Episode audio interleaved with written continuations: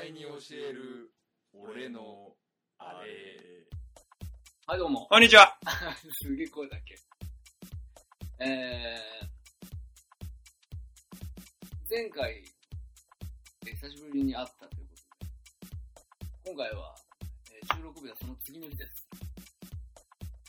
えー、私ですね、昨日、どうでしょうね、もうすごい10年ぶりぐらいですかね、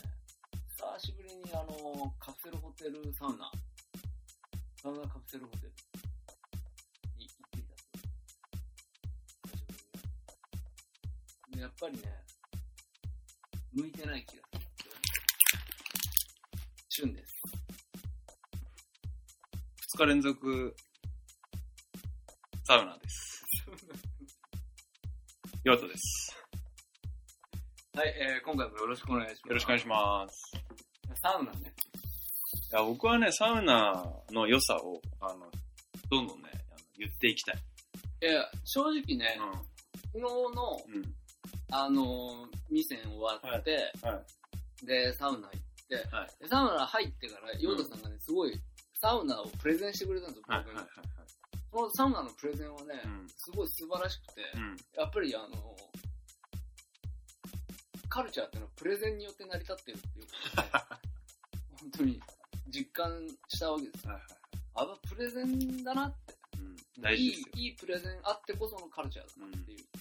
うんことはすごく思ったんですサウサウナレコメンドおじさんあそうサウサウナレコメンドおじさんがいたやんっでていきたいんですけど。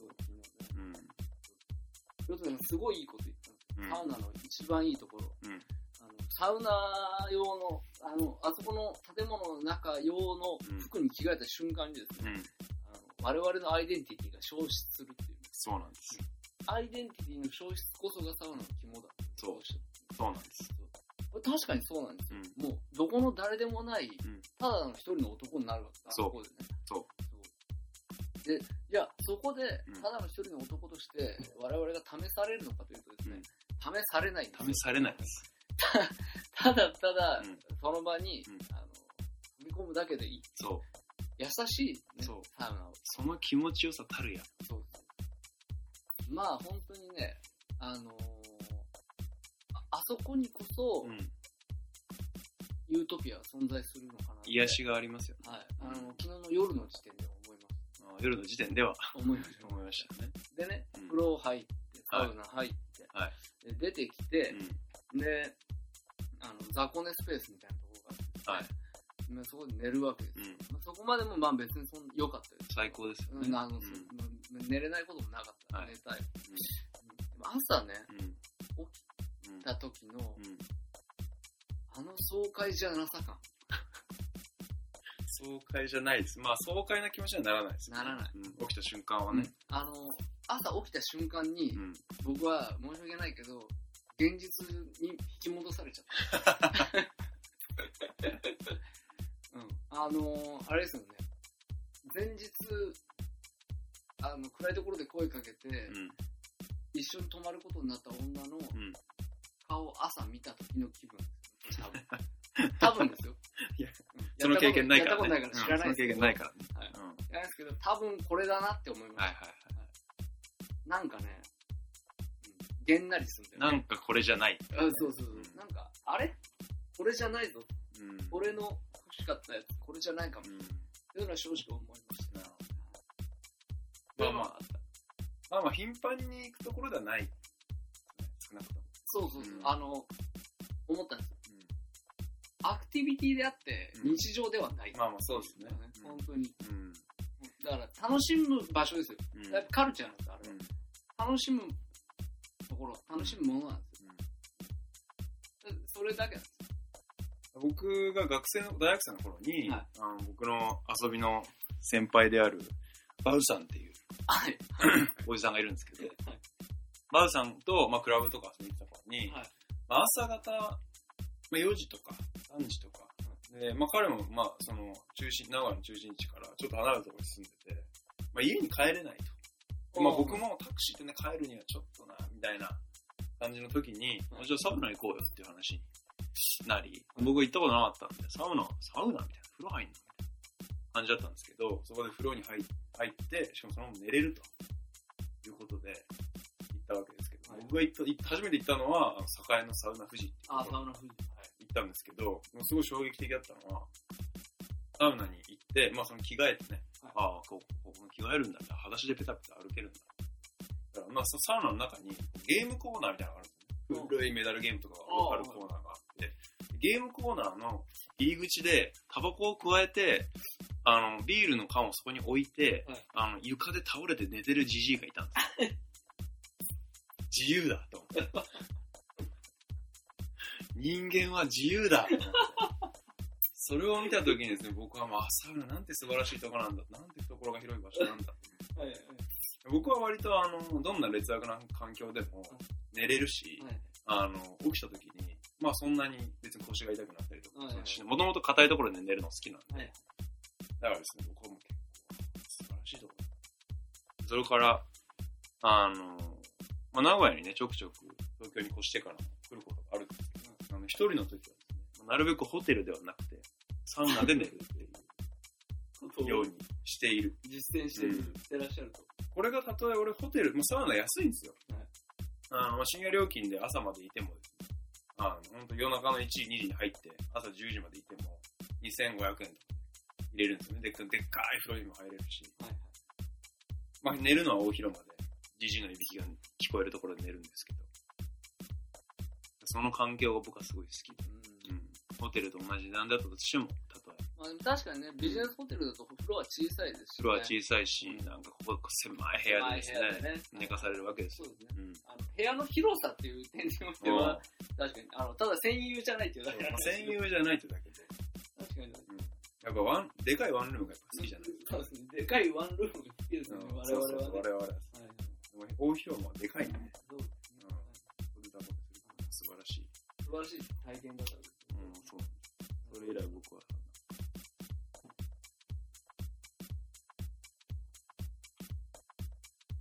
なるほど。ということで、はい。サウナに行ってきましたという話ですね。ぜひ、あの、まあ、どこにで、どの地域にもですね、大体あるんですよ。あの、ホテルがいっぱい、ビジネスホテルとかがいっぱいある地域にははい。はでいすね、そこに数軒サウナもあるので、あの、ぜひ。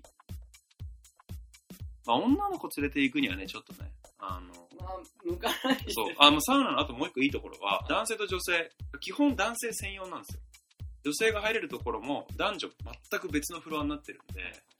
いやもう完全に男しかいない。風呂にも大広間にも、そのゲームコーナーにも、喫煙所にも男しかいないんで、こう、フルチンでも最悪別に怒られないん ですよ。でフルチンでエレベーター乗ってるじじいとかいるんで、そういうところもやっぱり俺は好きだな。いや、まあ本当にね、あうんの社会勉強の場ですよね。本当にそう。あの、男として生きていくための社会勉強の場所ではある、あると思うんですよね。もし機会があれば。そうです。あそうですね。あのーそう、体験するっていうことに関しては、相当エクストリームな体験ができるうん場所ですよね、あのね。行ったことない方。あの楽しい、楽しいところではあります。あの、ただ朝、本当に僕は正直、げんなりしました。うん本当に。あと、あの、やっぱりね、いらっしゃる方たちが、年齢層が若干高めなことと、うん男しか本当にいないっていうこうんとうんで、うんあの、男の匂いがします、まあまあそう、臭いは臭い。はい、もう本当に、あの、メンズスメルがうん結構ギンギンですすごいですね。ね。うん。だからちょっと、こう匂いに敏感な方は、正直ちょっと、そうですね。辛いところがあるのかもしいびきもすごいですね。れない。いびきもすいびごきい。もすごいです。いびきもすごい。うん。かく、すごいかく、あいつら。そういうところで寝れるっていう人、泊そうですね。まりではい、そうです。行ってください。はい、ということで、第104回。 104回。はい。えー、本日はですね、はい前回に引き続き、久しぶりに、えー、トゥギャザーして、えーオマニエルを撮っておりますけどね。付き合っておりますけどトゥギャザーね。っておりますけどね。うん今日はなんと、旬の家から。そうですね、春亭から、初めてじゃないですか、旬の家で収録そうですねしてるのがね。よく考えたら初めてですね。今までずっと、まあ、僕が名古屋にいる頃も僕の家でやってたんそうですね。で。うん。僕の家はもう今ないので。はい、我が家で。我が家収録をしております。今、あの、隣の部屋でね、うんあの、嫁が怯えておりますけど、うん。まあ、嘘なんで なんでその変なこ とつくのいない時じゃないとね、あそうそうそうそうの迷惑がかかりますんで、その、その辺、あの、気の回るいい亭主やってますから。い や嫁に、嫁に迷惑をかけることなかれっていうのが、やっぱり、いや大事ですよ。はい、うんあの、夫婦生活を円満に進めるための一つのメソッドですからね、大事です。本当にね、旬の家はね、素敵なお家なんですよ。ありがとうございます。本当にカーテンの柄から、ソファーから、本棚から、あの食器棚から、ね、あありがとうございます。すべてのインテリアまで、気が行き届いているというか、そうまあまあ、好きなことなんですこだわってるなっていうね、時計とかも本当に素敵で。そうですね。うんまあ、あの、散財の歴史がここにあるっていうことですね。 この今、この、この今においては、やっぱこう、おすすめは、ど、どこになるんですか一番のおすす今ですか、め。うん。今はね、んそうですね、うんまあ今は基本的に私のスペースじゃないので、ああ、そうなんだ。はい、なので、あんまり私タッチしてないんですけど、ねうんうん基本的には私の奥さんが、えー、全てなるほどね。あのコントロールしてる、背の高い家具はあんまりないよね。そうですね。天井まで届く本棚とか、そういうのはあんまりないよあの結局、古物の世界の住人なので、ね。うんうん。古物で背の高いものってやっぱあんまり存在しないあーそうなんですねあの基本的に背の低い家具しかないんうでんうんうんすね。うんまあ、そうですね。やっぱり、この今で言うと、うん。まあ本棚ですそうよなんね。ですよね。本棚とね、うん。このランプシェードはね、うん。結構半端ない。これビンビンのアイテムこれは、相当ビンビンですよね。はい、あの、なん、うんまあもう、ちょっと買ったのずいぶん前の話。うんうん。まあ、まだ我々もすごく、夫婦ともどもビンビンだった頃に買ったやつなので、ビンビンだった。はい。これ明るいんですか夜、この照明。まあ別に暗いですよね。暗いですね。そうですよ。でもまあ、慣れですよ。そう人間は慣れるそういう問題ではない生き物ですから。慣れます、慣れます。はい。すごいね、あの、オレンジ色の、うん。あの、プラ製のランプシェードなんですけ素どね。敵ですね。はい、これはなかなか手に入らない。あ、そうなんだ。はい、ここんなの全然出てこうん。見たことない、そんな。ない。細かいあの仕事してあるやつ。うんなかなか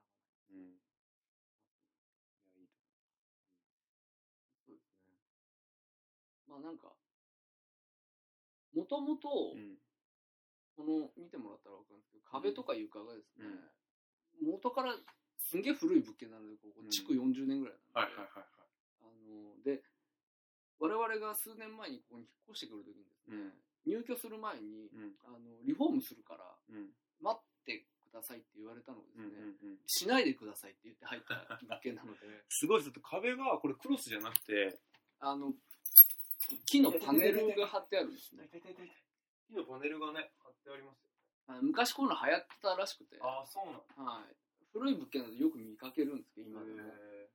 あのー木のパネルが、なんていうんですかね、こういうのは。なちょっと、なんて表現したらいいかわかんないけど。あのーまあ、要するに薄い色の木のフローリングが壁に貼ってあるみたいなことなんですけどえ。ね。素敵。はいで、床は、うんあのーなんていうんですかね、格子状にはいなった。うんはいあの、教室の、学校の教室の、あのあの床とかね、床あのイメージですね。の、ちょっとこう、安っぽいやつね。もうちょっとこう、うん。それをさらに安っぽくして。みたいな感じですよね。そうですそうです特にここのあリビングのスペースは、うん。そういう感じですね。うん。まあまあ、まあまあまあ。といううん。我が春亭から春、春亭からお送りしておりますけど。放送はい。今回何のお話をえなさるどうする茶番まあ、季節もね、こうまあ、どうしどうでしょうね。これが、この放送が公開されるのはまあ3月の下旬ぐ終らわいりにぐらいになりますなるのかなと思ってますけども。まあ、春というこ春ととでいう。ことで、まあもうお察しのいい方なんで、おも察しうこの時点で、はあれ今年もまた、あれが来たのかと思今うでし年ょ。もまたやるのか。はい、これやらないっていううね。ん嘘です。ややりりま。ますす。新生活応援型を主に。イエーイイェーイ。来たイェーイ。恒例。これね。この、この時期恒例のこの、メガコンテンツ。はい。新おと生活一昨年からやってるんですよね。一昨年はえインテリア。ー、インテリアですイね。ンテリアで。で、去年が間取りですよね。間取り。はい。うん。で今年はっていう話。はい、今年はどうしますか今年も間取りです。間取り です。相変わらず間取りです相。変わらずう間取り、ん、しかももう厳密に言うと3月の末なんて引っ越しはもう完了してますから終わってますからねもう今更言うなよっていう選んだ後です。皆さんがもう選んそうで選、んだな後んにだったら引っ越しを済ませた後で後す。ですけどね、うんまあいいんじそうですゃないねです。か、まあ、来年以降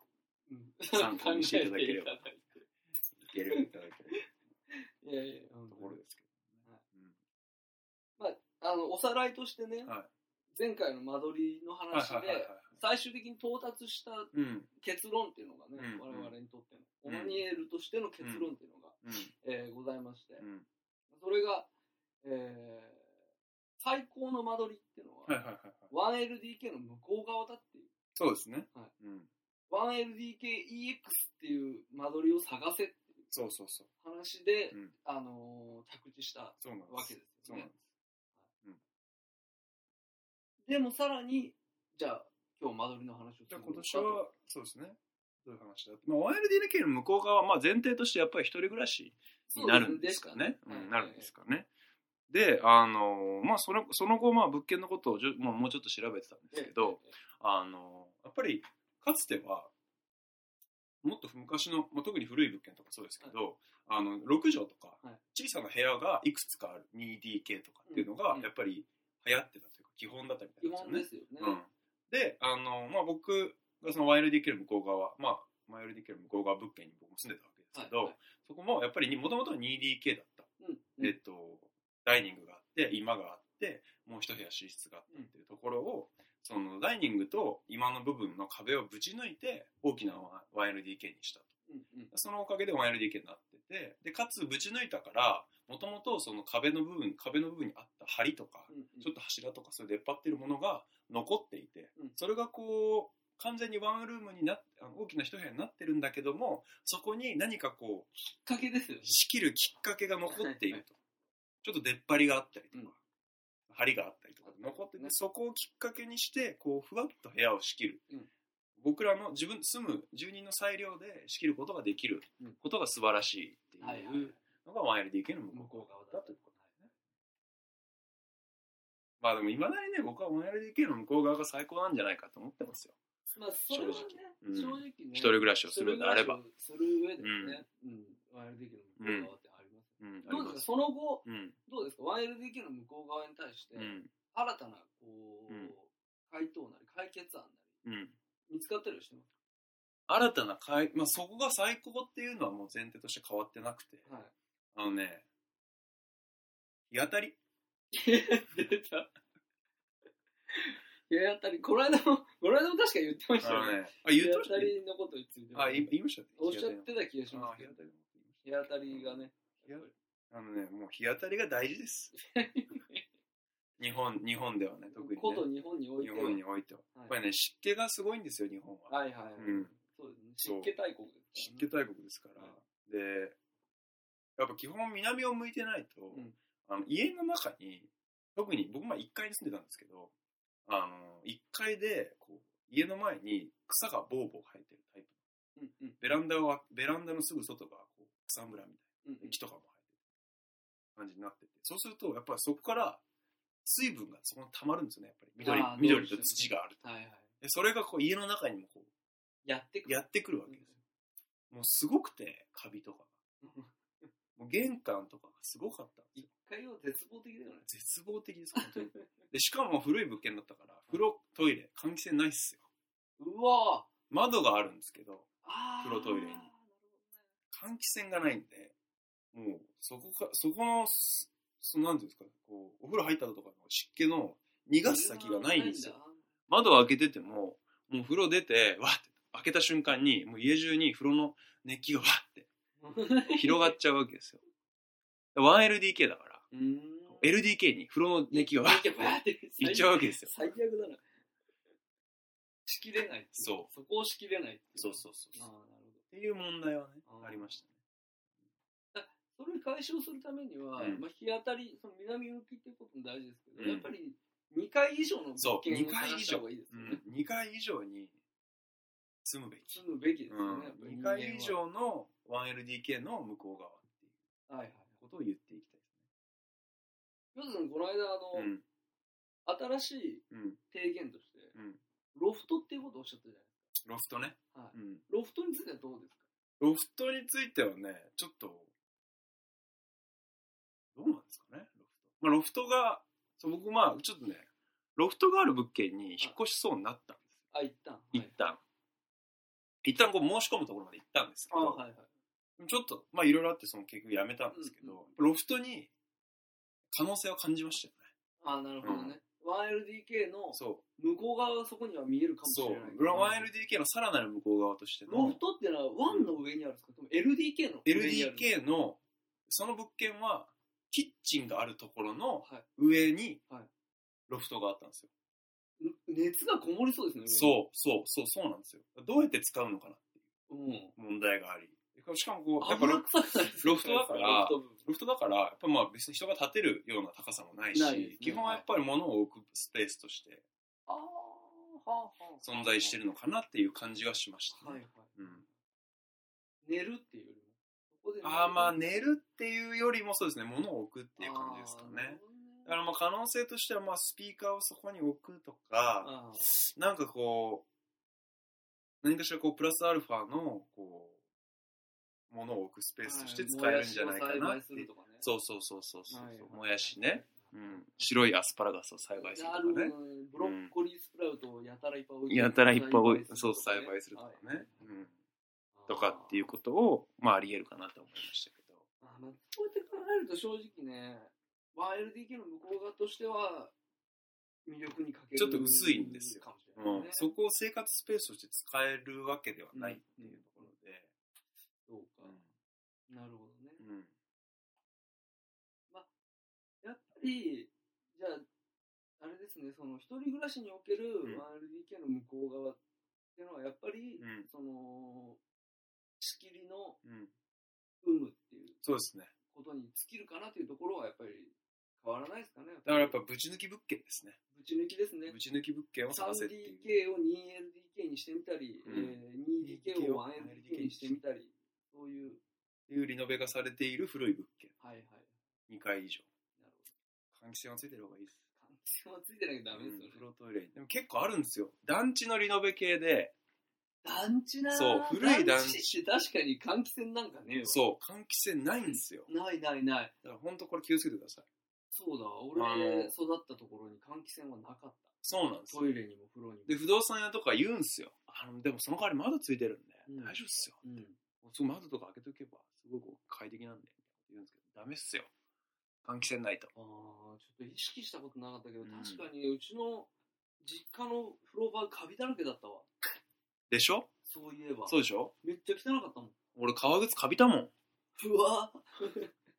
最悪だ革靴もカビたし、クローゼットの中も一回俺カビ生え生えて、ちょっと。うわもう家中ほんと湿気だらけで。恐ろしいね。恐ろしいっすよ。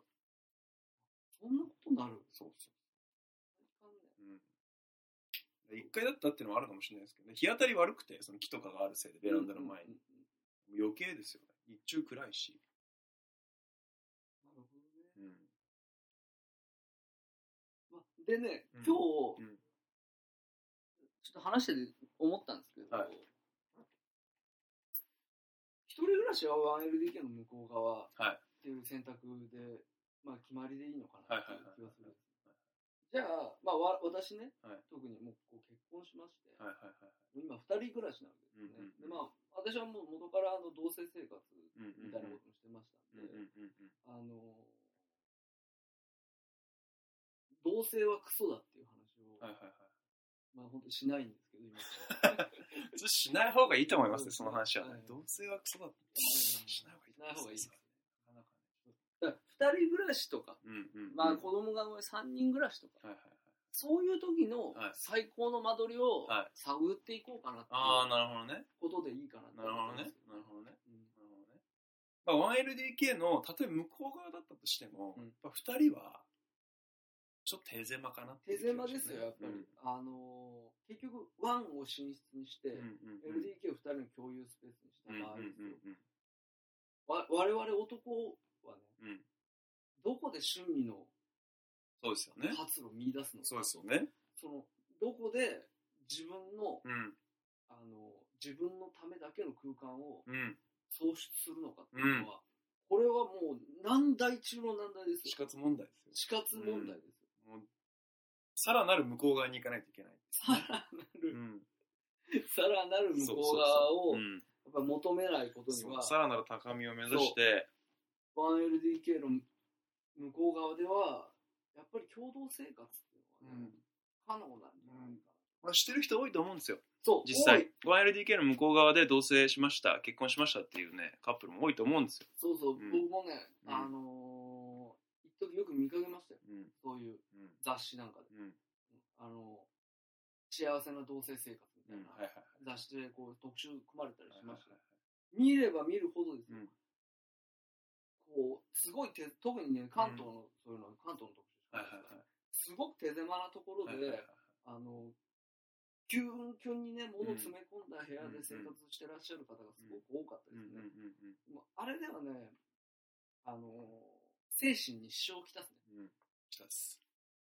だからもう男性の趣味のスペースもそうだし、やっぱ女性も、それはそれそれでもない、やっぱ自分のスペースが必要なわけですよ。そうですね。うんまあキッチンながそうなのかもしれないし今がそうなのかもしれないけど、もやっぱりあ自分だけのスペースっていうのを作ろうと思うと、いやっぱワンそのお互いねしかもお互い作ろうと思うと 1LDK っていうのはちょっと 1LDK40 平米っていうのはちょっと手狭なのではそうですね。懸念があるでちなみにですね、はいえー私、俊って現在ここ、今、この場所ですね、はいあのーのことで申し上げますと、はいうちは 3DK なんですね、 3DK でございます、はいうん見事なはい、カチンと 3DK で分かれてます。 3をこう十字にピタッと割ってるそうです、そうですうん南側6畳に2部屋、うんうんで、えー南東側がダイニング、うんで南西側が4.5畳の寝室和室です北西側と北東側かなあ間違えたこっちの南側あこっちねごめんなさいすいません北北北北です、はい北東側が北寝東室側が、えあ違う4.5畳4.5畳あ違うごめん北東側はがいダイニング、ダイニン6畳プラスアルファぐらいの8畳分ぐらいのかな8畳のダイニングキダッチイニンングキッチン。で、えー、4.5畳に和室があります。素晴らしいその 3DK。素晴らしいです、で、うんあのー今、うんさっきも、あのー申し上げました通り、うん今は、うん私のワイフが、はいえー管理している部屋でワイフはいワイフえーワイフのスペース、はい2人のスペースなんですが、はい基本的にはワイフのスペースは、えーこの今です。ワイフのスペーはい、6畳。はいワイフの。はで、えー南向き側のもう一部屋、はいえー南西側の部屋が6畳、えー完全に私、個人の部屋です。ス。完全に個人の部屋ですはね。いもう一切、ワイフのものは見当たらないっていう。ワイフの和の字もない。うん、すごいですね。はい、あの、別別の人の 家からレベルの違いがありますからね。部屋の、部屋のニュアンスが、うん、あの突然ガラッと変わる。全く違いますけど、はいね。、あの、もう一部屋ある6畳は完全に私の専用スペース。うんなるほどね。で、えーダイニングキッチンがあって、4.5畳が寝室にうんなうっんてます、うちはね。うんそういう形で、こう、お互いの、こう、生活をはい分断して、うん。分断 して。分断しちゃダメでしょって気し分ますけど、断して、あの、お心の平穏を保保つというなるかほね、どね。円満な夫婦生活を築くというこ大事だと思いと。はい、あの、うん実践しているなるほ。ただ、まあ正直、そのうん、今がね、ます。うん若干狭いんですよ。6畳の今。まあ僕も、あえて、あえて突っ込むならそこかなっていううん。ことは思ってまし4.5畳の寝室にもた。うん。若干不満はあるんですね。というのは私は狭いんです。狭いね。あれはなるほどねあ。の、うちはベッドなんですけど、うんうんベッドを4.5畳の部屋に1個トンとする。うんまあ半分ぐらい占有してしまうよはいはベいはいッドだけで。ね。で、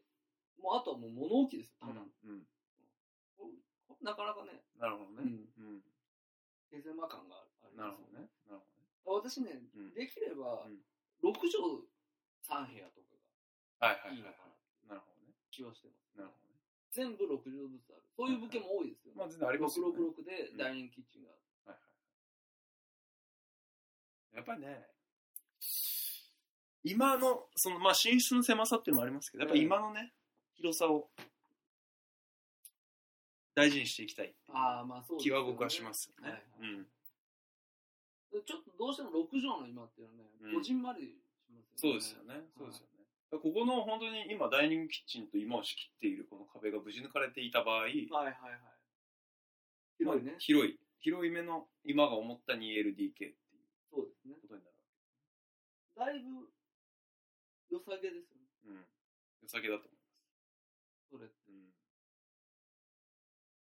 だいぶ良さげな感じしってます。ことは、は、いやっぱり理想の2人暮らしっていうのは、まあ、2LDK っていうことまあまあまあまあ。になるんですかね。 2LDK かもしれないですね。66あって 2LDK。はい LDK があって。はいまあ悪くないです、悪くない。ですね。どうでしょう今回、新たに、まあワン、前回は 1LDK のまあ向こう側、その、緩やかに仕切ることができる 1LDK。はいまあ、一人暮らし。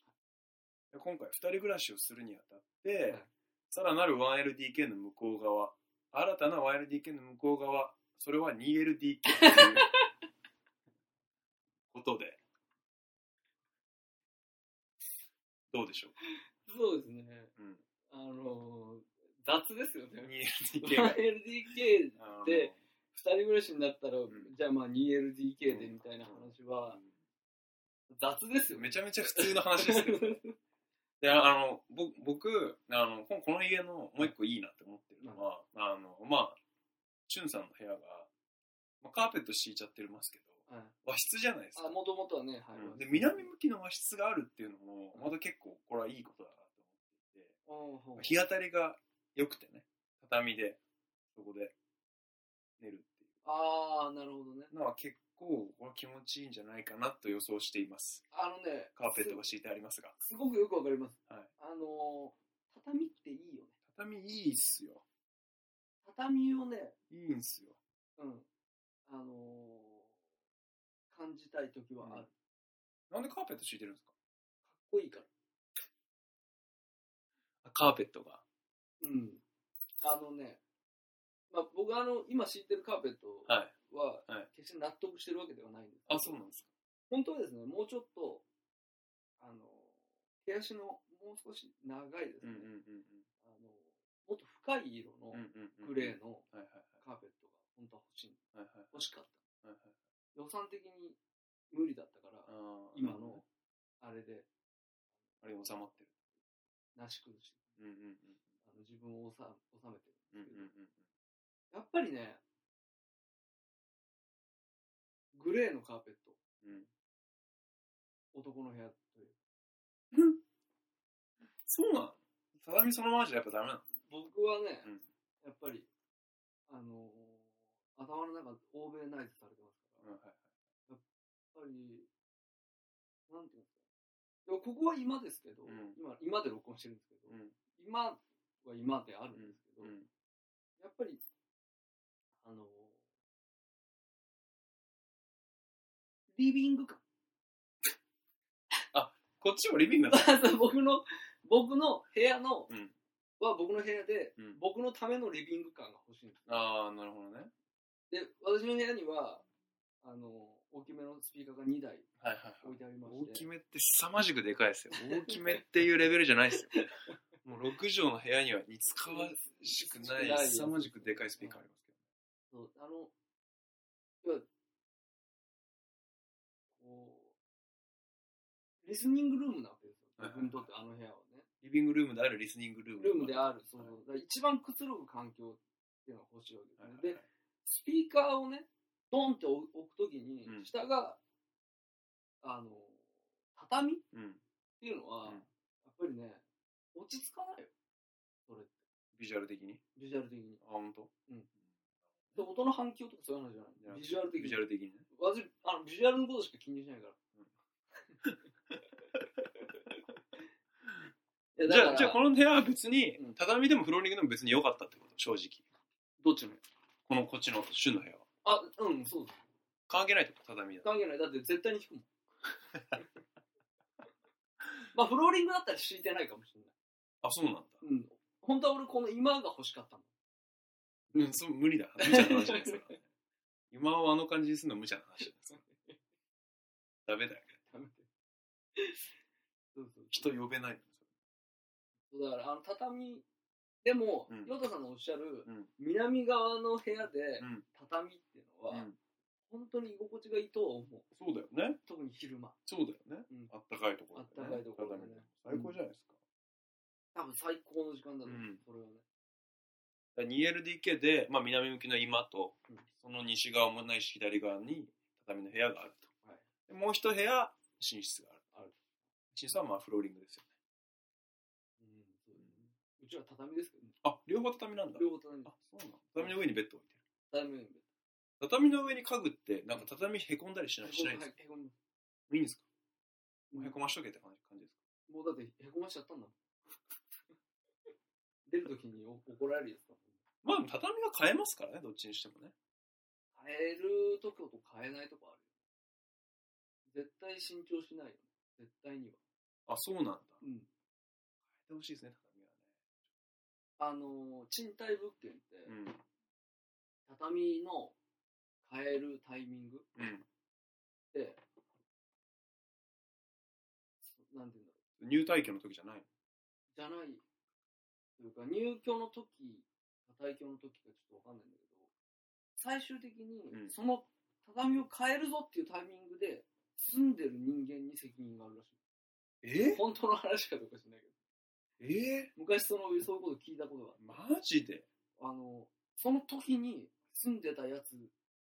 が変えなきゃいけない。いや訴訟だよ それはそうだよね。俺もそう訴訟だよそれ今自分で言いながら、そんなわけないよなっていう気がするけど。はクロスとかは絶対クロスとかうもん出口基金からねうん。こう出て変えこう変えたりするわけですけど、うんあ、責任ないらしいね、でも。それそっちでやれよって話ですよ本なんか、ごねれば当に、うん、通るんだってね。そういうのもあるみたいですね、なんか、うんうんその要は、もう本当に落書きしたとか、うんそううんいううんことだったら責任があるらしいけうんうんど、う普ん通にただ生活してて、うんちょっと、なんていううのん画鋲の穴があるとかとねか、そういう程度だったうら、ん親側っていうね。普通にその壁紙って確か原価償却の期間が決まってるわけですよ。1枚壁紙うんなんか2年なりとかうん3年なりうんとかなるほど5年とか。そういう、それが終わったら普通にだどっちにしても買えるんだから、んうん。みんな入居者にね、請求しないでくださいやー、それは本当そうですね。間違ってます。い。うん。お話を進めようと思いますということですね。はい。わけあってちょっと外に出ました。わけあってはい。わけあって僕が旬の家にいられなくなりましたはい。それによって外出して、まあ今は米田コーヒーに落ち着いたという見に行きました、はいここはあれですね。前の米田コーヒーの会を取ったとこと同じところですね。あそれもここか確かそうです。旬が怒っちゃってるよねなんかね後ろのあるあまずいとか言ってじゃあそうそうそう怒ってはないよただ単純に気も気持ちが悪くなってそうだね食べながら吐くって言いながら食べる俺が食えなかったんで今目の前にキャラキャラノワールっていう季節のミニシロノワールっていうメニューがあって、はいはあのキャラメルがかかったキャラノワールっていうのがあってすごい気になってるんですけど、はいあえ2月29までじゃんもうやってないじゃんこれいあ終わってますね終わってんじゃん販売ダメじゃん販売終了ですねこれちょっと気になってたんですよ僕ああそうですか、うん、食べよう食べようと思ってたんですけどああもう販売を終了しておりますね終わっちゃいました残念ですそういうメニューは置いとくなっていう話です置いとくなって話ですよね終わってんなら置いとくなってコンセントありますね同じくああありますね使用不可って書いてありますでもじゃあややめとけ置いとくなってまあということとでいうことで米田コーヒあれですね、あのーお話の続きをするとですね、あのー、2LDK、2LDK が2人暮らしにとっては最適な間取りであって、で随分当たり前の結論でございます。そうでしたね、はい本当に日当たりね。日当たりのことでね、日当たりです2階以上に住むべしと、あと和室ね。和室ね、和室。和室が大事ですよ。和室和室での日向ぼっこそうそうそう。大事ですよ。これを提唱しているそうですね。まあ、旬はグレーのカーペット敷いて和室感なくなってますけど。そうですねあのグレーのカーペットを敷け男はグレーのカーペットを敷け重ねて言っときます高いんだよねでもね6畳分のカーペットを買おうと思うと高いのねすごいよね。数万とかするよね。はい。はいどうもありがとうございます。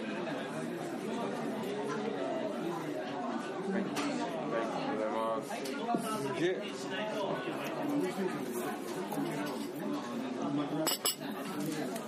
いどうもクリームコーヒー来ましたけクリームコーヒーは私初めて頼んだんですけど、ど。米だとなんかこのあられさ、こはいのピンク色だったっけ黄色じゃなかったっけ秋色に緑ですねピンク色だった。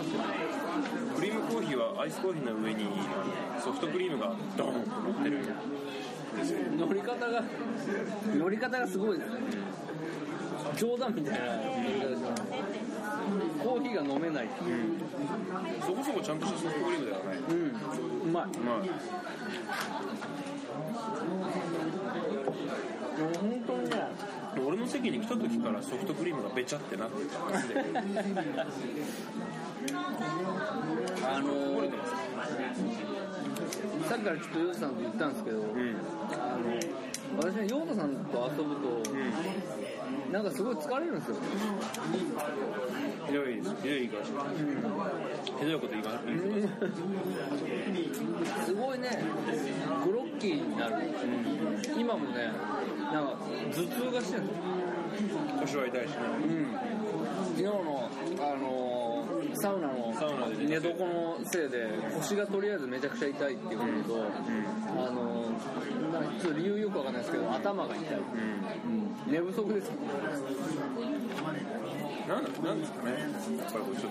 とちょっと年を重ねて体力がやっぱりまあまあまあ落ちてますよ正直誘んなくないえコーヒー薄くないこんなすごい向こう透き通ってないうんあコーヒー薄いかもねわかんない米田のコーヒーってこんなもんかなアイなんか薄い感じスシャビシャビーでしょコーヒーゼリーみたいな味 いいじゃん好きだから好きよ、コーヒーゼリー好きですよ最近ちょっと作ってないけど引っ越してからあ引っ越したって言っちゃったまあいいか別にさっきなんだっけ新生活応援型あ生活雑貨あ生活雑貨、インテリアとは違うんですかそれはなんですか例えばなんですか生活雑貨あのーいやまあさっき思ってたのは、要は何なんて言うんだろう生活を豊かにするための生活雑貨、うんうんであの一つ必要なものとしてコートハンガーがあるあーなるほどねっていう話、うんうんうんコートハンガーはいいですねいいあの、やっぱり生活に不必要なものこそ生活を豊かにするっていうのはやっぱりあでも逆説的なはワンルームの場合はコートハンガーいらないと思うんですよっていうのは居室とい、なるほどあのコートをかけるところが同じ部屋にあるから、そうですねでも 1LDK の向こう側以上の 2LDK ないし 3DK の部屋になってくると、コートを収納しておく場所とこう明日も着るから一時的に置いておきたいっていう場所が別の部屋の可能性が高い、そうするとコートハンガーっていうものは存在として輝きますよね、輝くうんで、旬の家ではいいコことですかートハンガー輝いてましたようんコートハンガーの前にね姿見も置いてあってもうあのなかなかの高機能の、そうなんですようんエリアになってましたけどねあのねいいアイデアいいんですようんこういうハンガーうんこういうそういうなんて言うんだろう正直あんまり必要ないんだけど、んあると便利っていう便利グッズうんうん的なものあるじゃん、いいと思いますうん、他に何があるかなスリッパスリッパな、スリッパはそうだけど、それよりもスリッパ立てだと思うあスリッパ立てなもういらん本当にいらんそれで思うじゃんでもやっぱスリッパ立てスリッパ立てもすげえ豊かうんスリッパ立て会ったことないわ俺本当今まで一人暮らししていく中で今はスリッパもないし今はでもないなうちも置いてないなスリッパ立てはでもあのそういう感じのいいスリッパ立て見つかったら買おうっていう気持ちはあそうなんだ今どうしても欲しいわけではないようんね、うんでもそういうものこうそん、豊かに来るから確かにね新しい新しうちのい家行ってさはいずっとスリッパ出してくれたじゃんうんやっぱスリッパいるなああぜひぜひスッて出すっての大事だなそうあのね来客だったらスリッパスッと出るとなんかちょっとちょっと大人っぽいよねあ、大人っぽいでしょ。あ、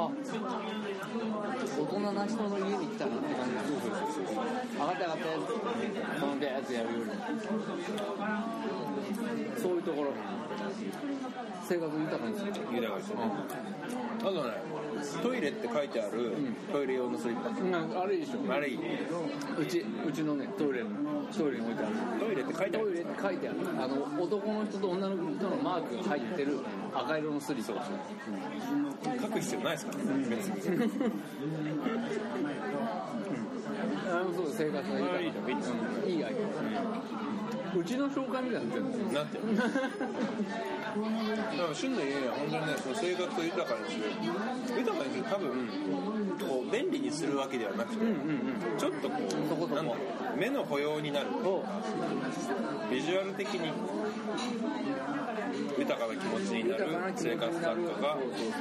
ありましたよたくさんねでそれがやばい必要ですよ我々の殺風景な日常の中には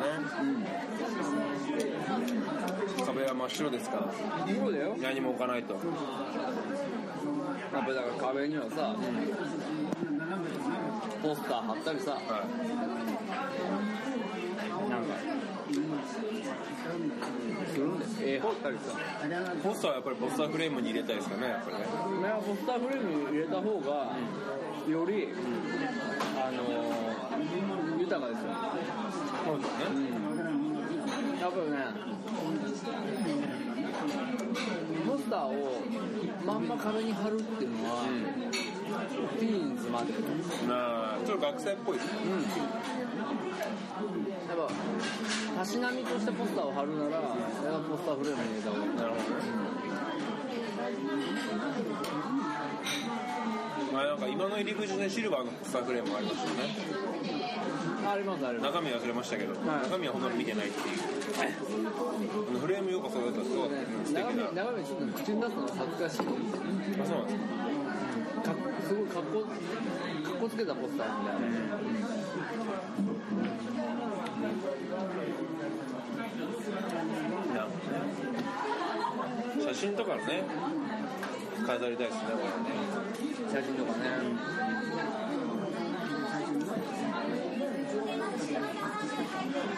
買って飾ってん買って飾ってない作品とかがあるのでそういうのをちょっと飾りたいなあ写真で、写真ってまあピンキリだろうけど作品として売られてるものはやっぱ超好きまあ数千円で買えるものもあるしサイズによっては、まあ、やっぱ作家さんによっては数万数十万っていうのもあるしあやっぱあるまあピンキリまあ写真っていうのは価値が決めにくいよねまあねいいねまあいいねですよ、まあアートなんて全部いいねなんだけどうん、誰の作品で誰が撮影して誰が現像して何回目の現像でみたいな、誰が現像して何回目の現像でもあるんですかやっぱりファーストっていうのがやっぱ一番高いんですかそうじゃないかな俺もあんま詳しくないけど第一版みたいなそうそうそうもうその撮影した本人がいなかったりするといなかったら例がネガしかないみたいな感じになってるとなんかどうなんか誰か別の人が現像しましたいや現像じゃない全部他の人がプリントしましたっていうのはあるよ全然いくらでもそういう値段変わると思うよやっぱりどういうもんなんだ本人じゃないと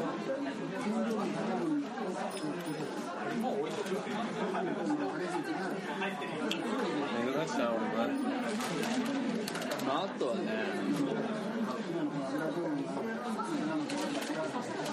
あの食器類もね生活を豊かにしますよカレー食べるとき何で食べますかスプー違うそこじゃないン皿皿で食べるでしょその皿ってさカレー以外のことにも使う普通の丸皿を使うのか、カレーしか使わないカレー皿で食べるか、僕やっぱ大きな違いだと思うちなみにうちはカレー専用のカレー皿で食べるんですけどカレーが好きですからね私それどういう違いがあるんですかはカレー食ってるって気がしますねカレーとご飯は別皿ですかね一緒ですあのよくあるじゃないですかこういう、長いやつうん、楕円の細長い、お皿、あれでうちはカレー食べるんですそれでパスタ食べちゃダメなのけどダメパスタは丸皿があるあそうなのパスタ用の丸皿そういう生活が大事じゃないうんちょっと皿はちょっと分かんない分かんないとこあある正直まあしょあそうそうそうだね、食器についてはあんまりだったよね、確かいやまあちょっとまあ可愛い食器は好きだけどそうか食器食器増えるじゃん油断するとだからいいんじゃん物は増えればいいじゃん食器はさあのシルバー食器もシルバー食器じゃないやあのスプーンとかフォークとかそういうカトラリー系もそうだけどさ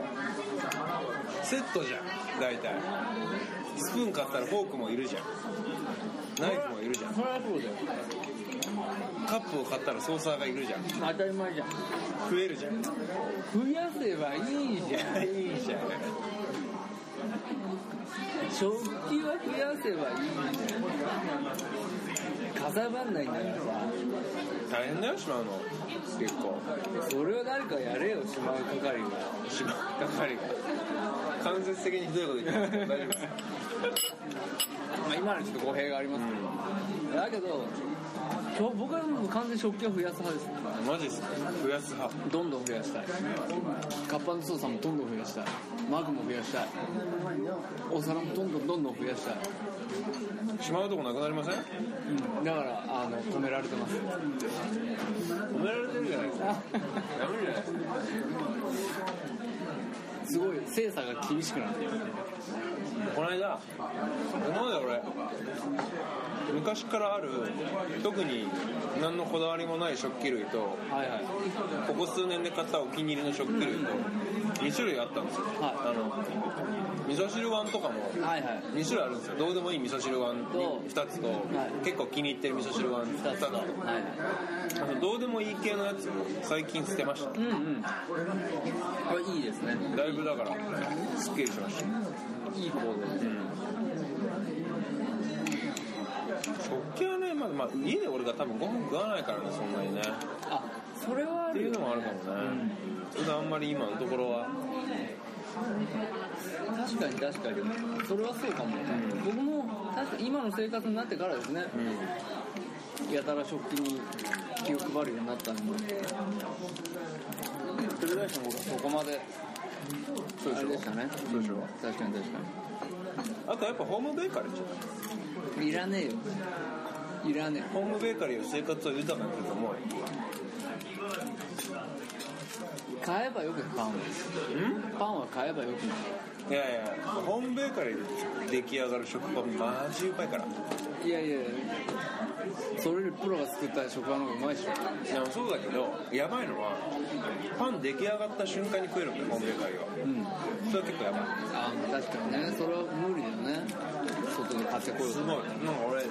俺は持ってないんだけど実家にあってホームベーカリーおう夜パンを仕掛けて朝起きる時に出来上がってるっていうのおうなるほどがあって慣れて食パンがボンって出てきてうんめっちゃくちゃうまいふかふかでそううんホームベーカリーはいいっすよでもねうるさいとてつもなくうるさいうるさいんだ中でパンこねるんですよあの人焼くだけじゃなくてあの人小麦粉とか入れとくだけで発酵こねこねたり発酵したりとかしてくれるんですよ絶対いや結構きついですよ夜中にボンボンってこうこねてる音が聞こえるそれは結構広い家に住んでないと厳しいねっていう生活の豊かさいやー僕僕ねその美味しいものを作るための機械はそんなに興味ないあそうなんだじゃあコーヒーのあれとかは別に道具で道具はそんなに興味がないまあコーヒーの道具は知れてるからねポットとドリッパーと、うあのサーバーだから決まってるしなるほどねいやなんていうの例えばさいいフライパンとかああはいはいはいあるけど、なんかそういう作るためのことにはあんまり興味がなういねーん家のことは特に食うことに興味がある食べか食べ方に興味があ食べ方る何で食べるの箸置きとか箸置きだよねもうスリッパ立てだよねもうねそうそうそうそうそうこのなんていうのその選択肢として一番最後にやってくるものこそ生活を豊かにするまあイコールあれだよね俺らには近いからねなんつうの選択肢と最後に来るものって意外とこうスリッパ立てとかさうん箸置きとかさ、意外と近いじゃん私に距離が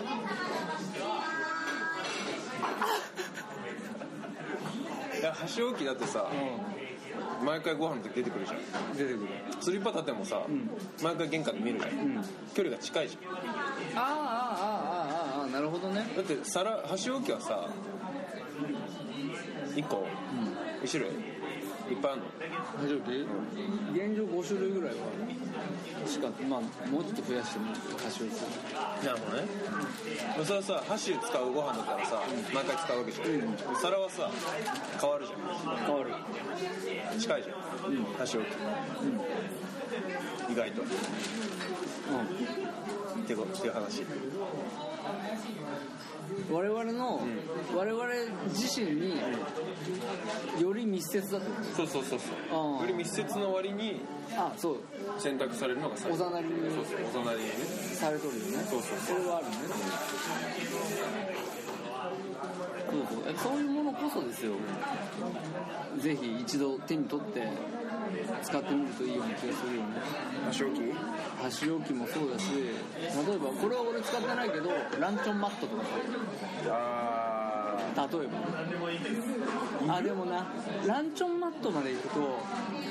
なんかちょっとふんわり系だね硬派な感じしないのよマットいる黄金じゃない給食みたい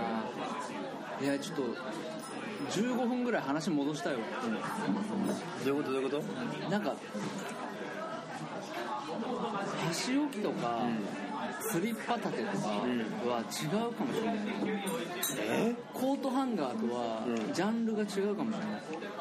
もしかしたらいやコートハンガーとスリッパだては限りなく近いと思う よ相当な近さあると思うよいやコートハンガーってさ、うんあのー英国紳士的じゃん、ある種うんスリッパ立ててえさコートハンガー英国紳士的じゃん無理あるじゃ んそれ無理あるでしょ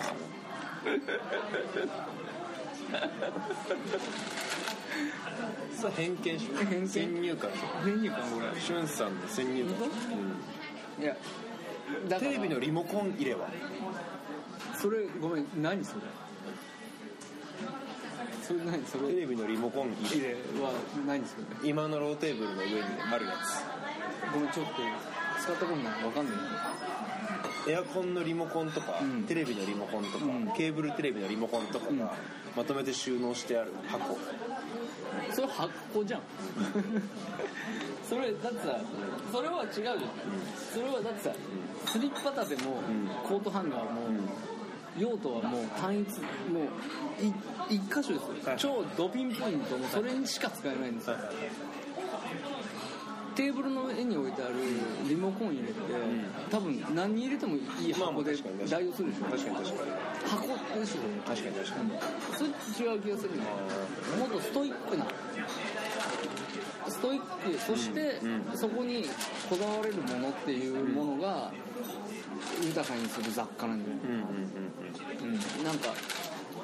要はリモコンテレビのリモコン入れっていう商品ないでしうんないょ多分特化して確かに確かにあるかな確かにない気がす確かるに確かに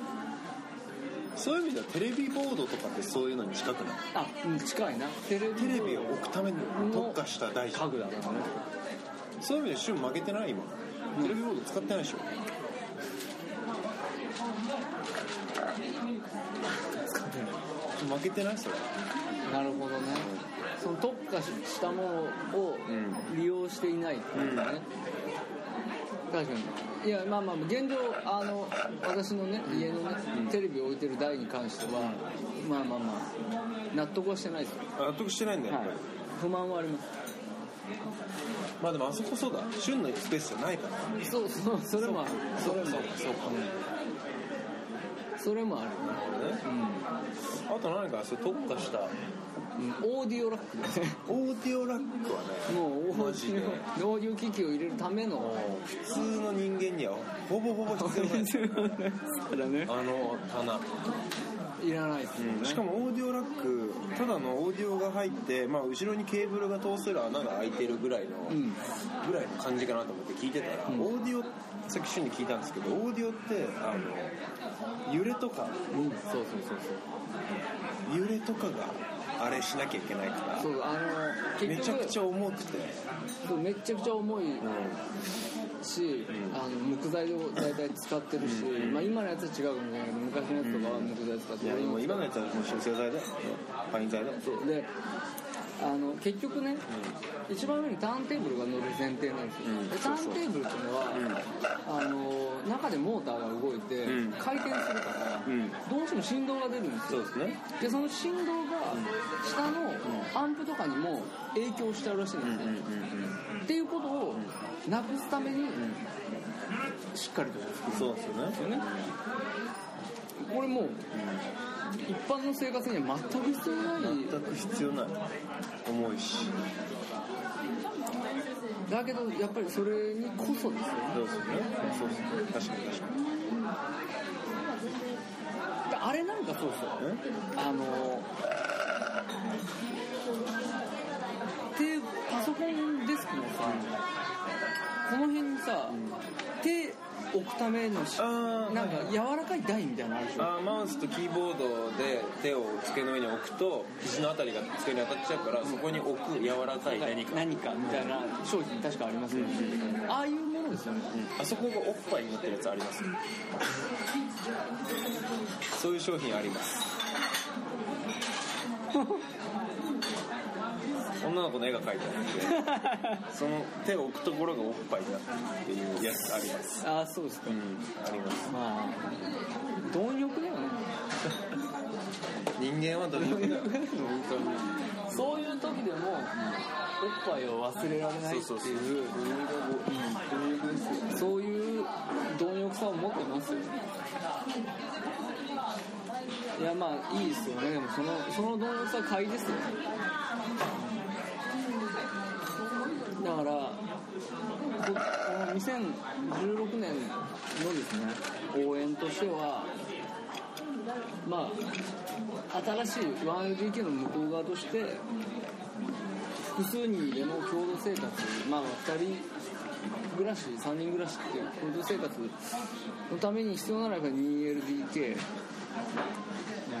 ということそしてやっぱりそのさらにもう一歩先ですよね間取り決まったぞと、でインテリアも、ね、こういうインテリアが大事だってことも分かってきたとね、うんじゃあ、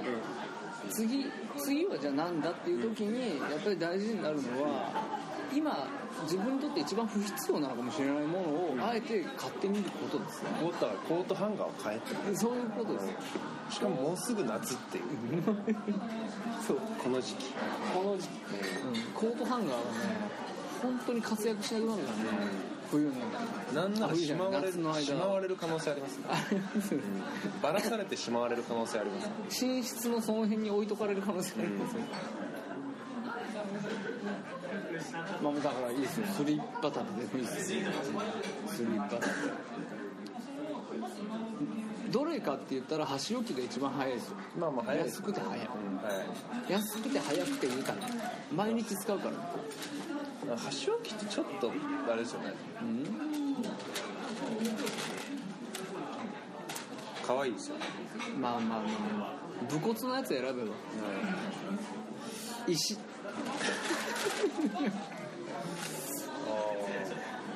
石いいんじゃない河原の小石あ柘植義治の漫画で、あの川多摩川の河原で石を拾って売るって いうおじさんが貧乏で家族が辛いっていう漫画が最近読みましたけ どただただ辛くなりましたけど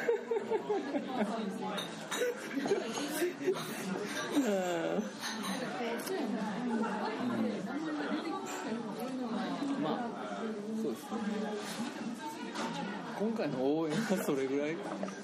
ですかね、あでも本当にコートハンガーはおすすめですけどねかっこいいからそれとともにイケてるハンガーをちゃんと買わなきゃいけないんですよねああそうですねあのただのあれなんですけどクリーニング屋からもらってきたあの黒いハンガーはダメですようね、んあの針金のねそうそうそうあやっぱちょっとダサいですね木製の肩が崩れない崩れないやつちゃんとねやつをうんハンガーをねそうですね買っていただいて、あとね靴べら靴べらも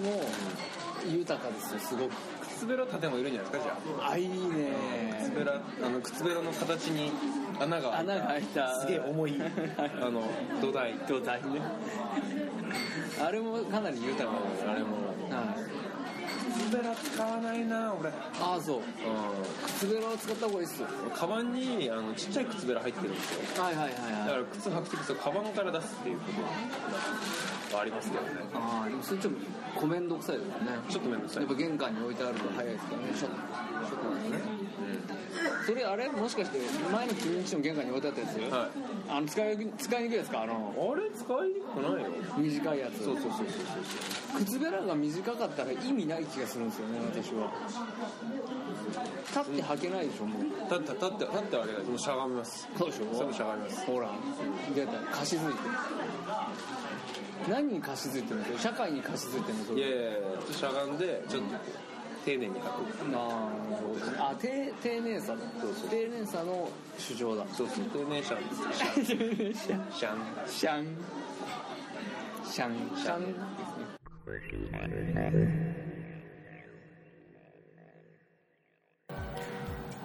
はい、えー、第104回、えーオマニュエル新生活応援型オマニュエル、えー、1LDK の向こう側の向こう側と、えーいうことでちょっと訳がありまして、えー、陽太一人で、えー